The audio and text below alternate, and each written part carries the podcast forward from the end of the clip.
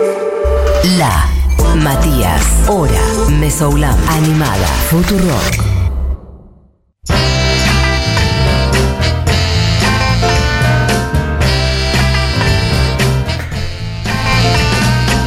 Algo que solo digo con esta cortina. Y bien, amigues, eh, después de mm, una semana en la que estuvo Pachucha, regresa triunfalmente por el arco del triunfo y la multitud aplaude su presencia. Estoy hablando de la señora Barbie Recanati. Barbie, ¿cómo andás? Muy bien, soy la persona con más eh, negativos en el país. Barbie, eh, deja un poco de hisopos para los demás, ¿sí? No los puedes usar todos vos. Eh, soy de el hisopador VIP. La verdad que estás dejando sin stock de hisopos al país. Eh, no, no- no funciona así la salud. La reta ya no sabe qué hacer. ¿Sabes la de chips que tengo en el cerebro? de hisopos? Totalmente. Uy, para que entré al MIT y estoy haciendo un bardo, me parece. Uy, uy, uy. Quería ¿Estás tratar, dentro del MIT? Quería tratar, de, A ver, a ver. Uh, ahora Un vas a estar doblado. Ahí ya me corté, ahí ya me corté, ahí está perfecto. Ah, pero entré y no hay nadie con la cámara prendida, otra vez lo mismo. Esto yo quiero decir que. está Diego. Yo quiero decir que hace 15 días Diego me dijo: entra al MIT, así la ves a Barbie. Y ahí está, ahora Barbie prendió su cámara, perfecto. listo. Pero yo no uso la cámara. Yo tampoco, bueno, no sé, es que Diego me dijo, entrá así la ves a Barbie. Y entré y estaba la cámara apagada. Bueno, no Bueno, nos importa. podemos ver. Bueno, podemos pues ver. tranqui, qué sé yo. Mira, me ves acá, tipo acostada en la cama cual colegiala. bueno, chiques, esto es, es información VIP que estamos manejando acá adentro. O sea, Qué buen look que tenés, Barbie, ¿eh? se te ve muy bien. Eh, se me ve muy bien, ¿viste? Sí, muy fresca. Eh, a mí la cuarentena me pega. Me pega joyi. El tema del confinamiento, como que más me encierro mejor. Sí. El tema es ese, me engripo, me agarra como un mo- moco, hay un dos de fiebre, me voy corriendo y soparme, ¡pum! Negativo. ¿Cuántos vas? ¿Cuántos tiempo. hisopados vas? ¿Podemos decirle esto a la No, gente? no, bueno, vamos a decirle a la gente. O sea, me pasó una situación en la que tuve otra cosa que no era COVID. Sí. Entonces, en ese momento que tuve otra cosa que no era COVID, me soparon, no sé, cinco veces. Ah, esas cinco, five in a row, digamos, fueron solo Sí, por pero no una por- misma razón. No claro. por paranoia. ¿Sabes qué pasa? Pasa esto. Vos vas a la clínica y decís, hola, sí, bueno, vengo porque tengo, eh, no sé, meningitis. Sí. Buenísimo, ¿y qué tenés? Bueno, tengo fiebre. Ah, hay que hisoparte. Claro. No, pero yo me dio negativo hace dos días. Sí, pero te pudiste haber contagiado en estos días, así que hay que hisoparte. Como cualquier cosa que además coincida con el COVID, Sí. te tienen que hisopar, por más que tengas otra cosa. Por las dudas. Ok. Perfecto. Entonces, así me cada vez que iba al, al hospital, me hisopaban. Como Bueno, rutina. pero, pero venís invicta absolutamente, o sea, ocho hisopados, Nunca tuve COVID. cero COVID. Debe ser inédito. Nunca tuve COVID. Debe ser inédito, caso mundial. Para, ¿sabes que me voy a tener que apagar la cámara yo por más buena onda que tenga por el, el wifi? Bueno, no Porque te, estoy con datos. no te preocupes, ¿no? Por Qué favor. poco profesional. Olvídate, era más para pelotudear entre nosotros que otra cosa. Eh, Bueno, No, y, y escúchame, Mati, Sí. yo necesito que la gente esté atenta sí. porque es la primera vez que hacemos esto en la radio, que es que en lugar de hacer columnas sobre X eh, artista, estamos haciendo un montón de columnas. Van a ser un montón. Esta es la segunda, esta es la parte 2 del movimiento Riot Girl. Sí. No sé hasta dónde va a llegar. Tal vez sea parte 12, parte 3. Tal vez estemos tres meses hablando de esto. Forever. Nada, tal vez estemos un mes. Pero eh, es parte 2. O sea, que las personas que están escuchando esto y no escucharon la parte 1, cuando termine el programa, se van a buscar la parte 1. Van y buscan la bibliografía anterior. Esto es así, hace dos semanas, claro, arranca. De hecho, en ese momento, eh, incluso siempre también hay como un ir para atrás, porque vos ibas a arrancar, si no me equivoco, con Caitlyn Hanna dijiste, no, no, mejor a un contexto general. Y eso fue la 1. Y es- Exactamente. esta vendría a ser la 2, que tampoco va a ser sobre una persona en particular, sino que también. Es como que me gusta, a mí te digo, me interesa un poco más, porque es más como contexto general, es como ir estudiando la historia más que la vida de una sola persona. Exactamente. Bien. Lo que pasa que en este caso particular, a mí eh, me gusta, eh, sobre todo eh, en, en esta columna, me gusta ir a artistas puntualmente. Bien. Y yo creo que el movimiento Riot Girl es el único, la única escena musical donde podemos empezar a nombrar a una tras otra, tras otra, tras otra, porque creo que es la única escena musical de, verdad eh, feminista. A ver, hay un montón de discusiones alrededor del movimiento Girl, ahora no vamos a meter. Sí. Pero me refiero a que yo puedo ir a la parte 1, parte 2, parte 3, parte 4 y la cantidad de artistas, bandas y músicas que van a salir de acá, todas pibas, es impresionante. Y no, no, no se me ocurre con otra cosa. Total. Después te puedo decir, estas son las bandas de pibas de. Sí, sí, sí, de pero en tal este escena. caso, claro, es muy inédito lo que pasó con el movimiento Riot Girl y no se repitió. Bien. Kate Lejana, la nombramos la semana pasada, de hecho dijimos, vayan a ver eh, Punk Singer, es la cara como más conocida del movimiento Riot Girl. La banda en la que estaba Kate Lejana, que era como la banda number one de, de toda esta movida, era Bikini Kill. Pero ella era la cantante, pero también igual eh, Toby cantaba, pero es un poco como eh, desafortunado en este caso particular decir que Kate Lejana era la líder de Bikini Kill, ponele. Porque ya dentro de todo el movimiento Riot Girl, la idea de. Por eso decimos que es una escena feminista. Después van a ver un montón de, de- de con- no, de contradicciones, pero bueno, hoy, 2021, Sí. eh, es como que. No sé. eh, pero eran veganas. Pero bueno, lo que digo es que para lo que ellas buscaban, que haya una líder en la banda es como un oxímoron. Por Era eso, como total. Buscaban como desarmar la cosa de el individuo o la individuo súper fuerte, el ego individual, sino más la cosa colectiva, ¿no? Exactamente. Bien. Ahora, si tenemos que buscar a una persona que, eh, como la de Y sí. Bikini Kill, no es que Lijana, es Toby Bale. Ok. Porque Toby Bale fue la fundadora de la banda y es una de las piezas importantísimas del movimiento Red Girl. Bien. Así que voy a arrancar esta parte 2 por ¿quién es Toby Bale? ¿Quién cornos Toby Bell? Bueno, la gente toma nota, ¿eh? Esto entra en el examen después. Perfecto. Adelante. Toby Bale era eh, principalmente la baterista de Bikini Kill. También cantó un par de temas, etc. Pero unos años antes, en el 85, ella tenía 16 años, forma con Calvin Johnson Go Team, que no es de Go Team, la banda británica que seguramente eh, estás pensando. La gente referencia. De No. hecho, sí, no. De hecho, lo más probable es que, salvo que seas como un ultra super freaky fan de Kurt Cobain, Sí. que fue amigo, colaborador de la banda y después voy a contar un poco más, Bien. que fue de Toby Ujú. o salvo que, que lo hayan leído en alguna biografía de él, o, o que sean muy fan del movimiento Riot Girl y estén escuchando esto porque Porque sí. la lo más probable es que mm, Go Team nunca lo hayan escuchado, porque además es una de estas bandas que no están los discos editados. Vamos a escuchar ahora a Tom Sparrow, que es una canción de un chaboncito que subió un video filmando el cassette que tiene de esa época, que debe tener 500 prensas ese cassette. Maravilla. Así que vamos a escucharlo.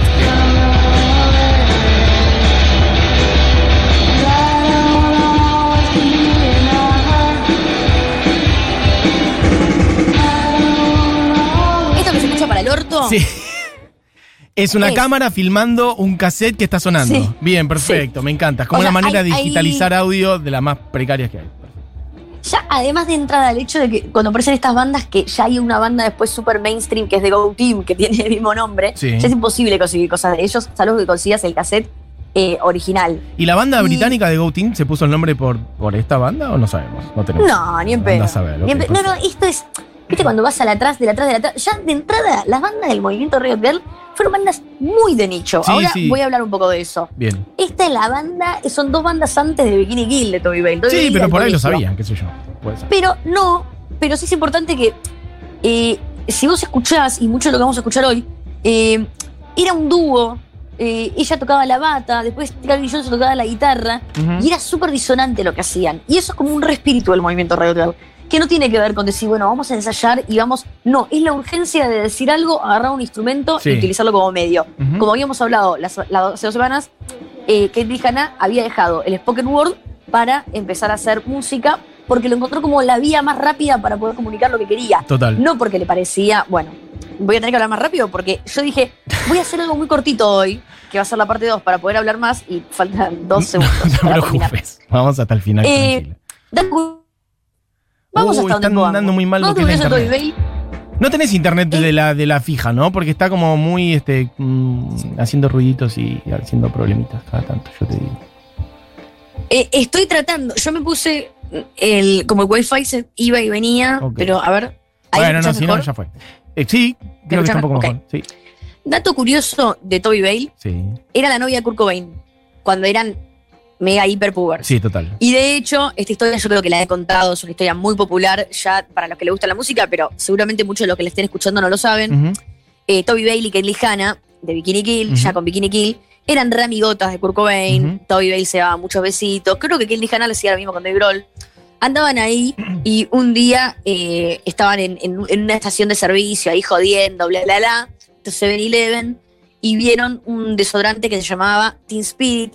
Les pareció un olor eh, horrible, se cagaron de risa, como, ah, vos olés a Teen Spirit, no, vos olés a Teen Spirit, ah, vos olés a Teen Spirit. Y en una noche que estaban recontra dando vueltas en el cuarto de Kurt, escriben con aerosol, Kurt smells like Teen Spirit. Eso se puede Eh, ver también y- en la peli que, que recomendamos la otra vez de Punk Singer, que era la bibliografía obligatoria también para esta columna. Eh, sí, Eso aparece, totalmente. todo eso aparece en la peli que está muy buena, véanla, que es sobre Caitlyn Hanna sobre todo, pero también sobre todo este contexto del origen del movimiento Riot Girl. Una cosa curiosa sobre Smell Spirit, que no está en esa peli, sobre esta canción, es que si vos agarrás la, la canción Smell Spirit, ahí eh, dicen que Kurt Cobain la hizo tipo tirando palabras random al azar, tipo Bohemia Rhapsody.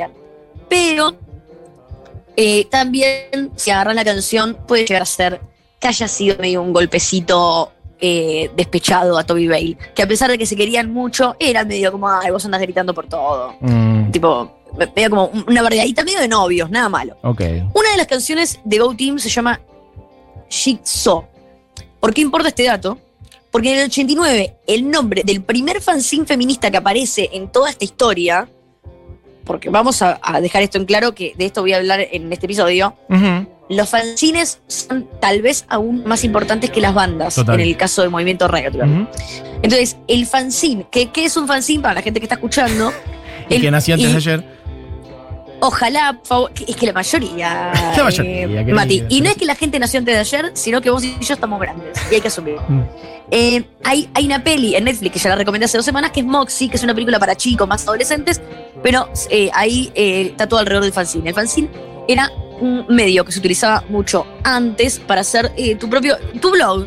Sí. Tu blog, tu posteo en Instagram, tu posteo en Facebook para que todos lo vean. No había internet, entonces ¿qué hacías? Ibas, agarrabas una hoja, pegabas con diarios de revista un montón de letras, escribías tu propio artículo sobre qué opinabas vos sobre el mundo, qué opinabas vos sobre lo que pasó Tinelli, qué opinabas vos sobre qué tenía puesto Juana Viale, qué opinabas vos sobre todas las cosas que pones en Twitter, Ujú. las ponías en esa hoja, fotocopiabas y se la dabas a un montón de gente. El boom de las la- fotocopiadoras también, ¿no? Eh, años- El boom de las El boom de fotocopiadoras. las fotocopiadoras. En algunos casos, eh, quienes podían eh, lo regalaban, quienes no podían los vendían a veces por 50 centavos, 25 centavos, un peso. Ha sido muy popular acá. Recomiendo eh, muchísimo el libro Resistencia de Patricia Total, Pietrafesa, que compila todos sus fanzines. Para mí ya la number one de los fanzines acá. Este fanzine, Jigsaw, el primer número, decía, me siento completamente excluida de todo lo que es tan importante para mí. Y sé que todo es en parte porque el punk rock es por y para los chicos. Eso decía el primer número de Jigsaw de Toy Bale. El segundo número ya lo agarra Caitlyn Hanna y ahí Caitlyn le escribe y empieza a colaborar con entrevistas y reseñas. En este fanzine aparece por primera vez la palabra grrl, movimiento grrl, que es G-R-R-R-L, una mezcla entre chica y grrr. Y claro, exactamente. Entonces empieza a aparecer el grrl. Pero ya en el cuarto, de hecho, el, el, el fanzine se llama Angry Girl. Pero en el cuarto, las palabras grrl Sí.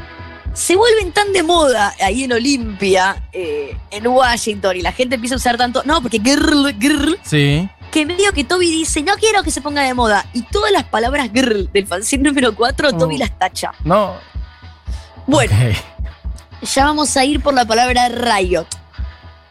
El episodio 1 y 2, y tal vez 3 y 4, porque ya me estoy quedando sin Sí. tiempo, de, de hoy, de, de- de este momento Girl, es Riot y Girl. Hoy vamos con Girl. Bien, la primera Mientras parte. tanto, la teníamos a Kim Hanna, que como conté lo de la película de Punk Singer, había sido lo de los Pokémon Wars, se fue el canto, bla, bla, bla.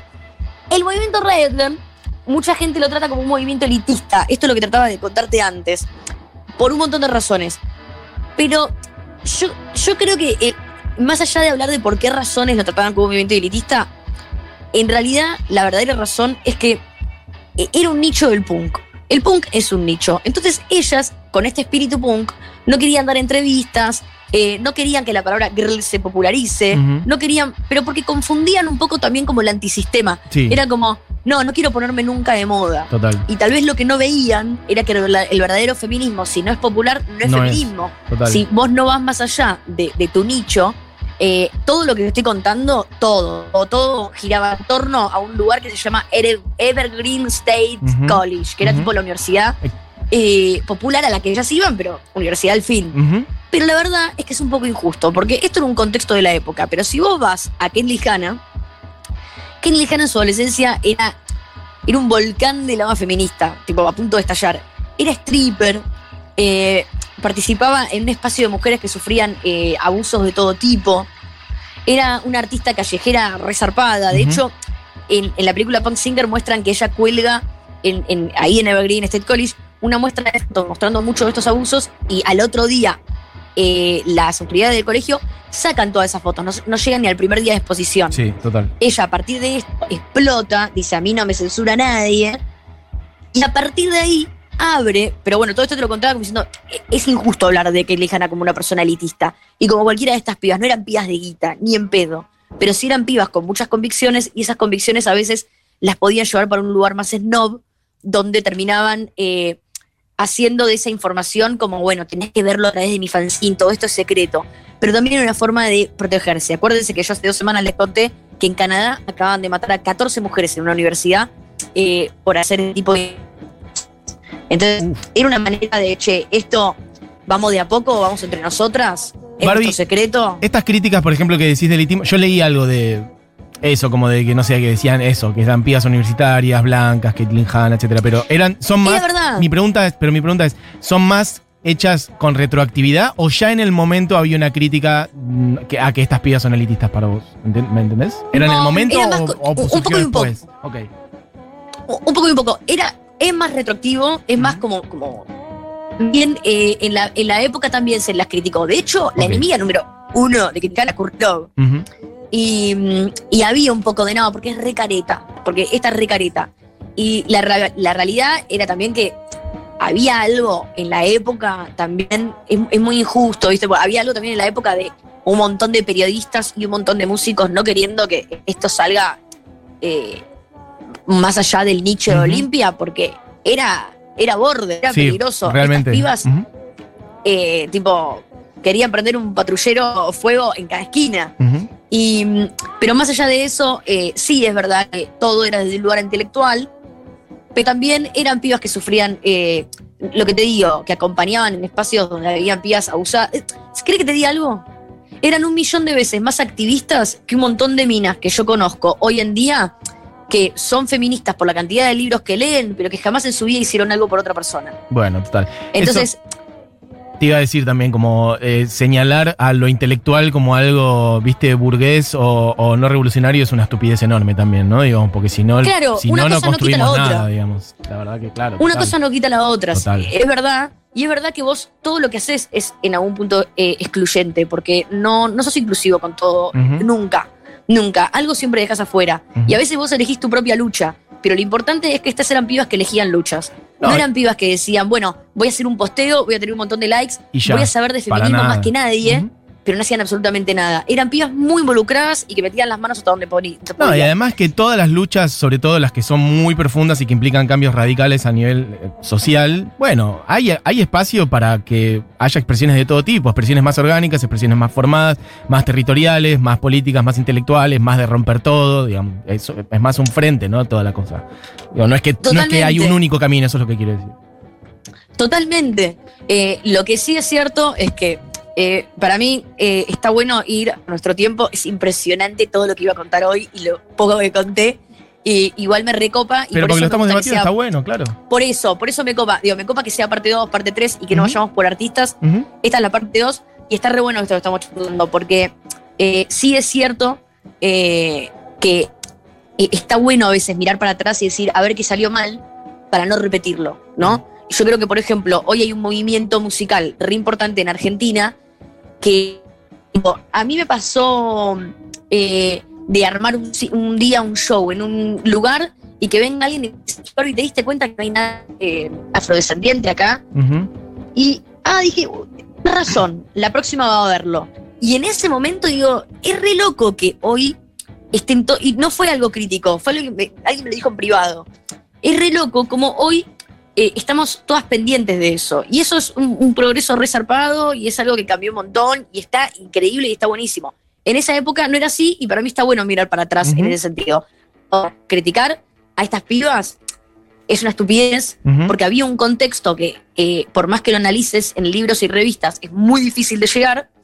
Eh, para mí está bueno criticar de forma constructiva, pero lo que sí es cierto es que en 2021 hay una rama del feminismo que es a ver quién lee más libros, a ver quién sabe, a ver quién gana la discusión en la mesa, pero que nunca hicieron nada. Inclusive personas que lucran un montón, eh, que, o con un taller, o con un o con esto, con lo otro, y que vos le preguntás, che, ¿alguna vez hiciste algo por otra persona? ¿Por alguien? ¿Por Y- algo? Tipo, ¿Alguna vez algo desinteresado? Algo que, que sea que- Sí, sí. colectivo y no. Y no. Me gusta, Barbie, estás picante, ¿eh? Solamente te falta decir nombres nada más. Pero estás picante, No, me no, gusta. no pienso, no pienso en sé, una te estoy persona. cargando, te estoy pienso- cargando. Pero sí es como, como un perfil de, de- Pero sí, de, total. de- sobre todo como de influencers Sí, o de sí, personas sí. que. Y está bien, a ver, está bien eh, que esas personas igual, tal vez saben un montón y, y- y digo, tal vez no tenés por qué hacer. Pero no, no, no está bien. Para mí no existe eh, que vos te- tengas todo este discurso adentro, Sí, y no poner el cuerpo para. sea en un área de tu vida. Claro. Y estas pibas estaban tan comprometidas eh, con no vender sus ideales que se fueron un poco de mambo y terminaron haciendo un poco elitista la información. ¿Entendés? Mm. Era como donde lo decimos, donde lo contamos, cómo lo contamos. Voy a dejarla acá. Bien. Yo creo que toda la música que le pasé a Buji, Buji, si me estás escuchando, no la usen. Eh, cerremos de nuevo con Rebel Girl de Bikini Kill, que es de lo que estamos hablando. Eh, porque todo lo otro es para la semana que viene. Ok. Eh, pero eh, sí me parece que, que como que a dónde vamos a ir con todo esto, me parece que está bueno igual ver qué fue lo que salió mal, qué fue lo que salió increíble eh, y qué fue lo que dejaron. Y Total. yo creo que una de las cosas más zarpadas que dejaron, que, que, eh, para mí es, es, es eso como el, el espíritu número uno, y que es de lo que voy a hablar la semana, pasada la semana que viene, es se sentían obligadas eh, y obsesionadas con convencer a cada piba que se cruzaban por armar una banda o armar un fanzine. Total. Total. Y eso es algo que al día de hoy es difícil de encontrar todavía. Total. Che, Barbie, eh, maravilla, ¿eh? hay un montón de mensajes. Yo quiero decirte desde mi lado, por lo menos, que me parece eh, que está buenísimo que además de contar eso, la, la vida o la obra de alguien, eso, como que escucharte reflexionar y que nos hagamos preguntas al aire, para mí está buenísimo, por más que nos lleve más tiempo. Pero, ya te digo, por lo pronto, al jueves que viene, te prometo, hacemos más temprano, así tenemos más tiempo y charlamos este, en más profundidad con esto. Lo- Entonces- los jueves del movimiento se llamar este Exactamente. año. Los jueves radio Teatro, totalmente. Bueno, Un besito grande, Mati. bueno, beso grande, Barbie. eh, y, y que estés bien. Igual ya estás bien, ¿no? ¿Te sentís bien? Estoy Óptima. excelente. Espectacular. Bueno, beso grande, Barbie. Beso grande. Adiós.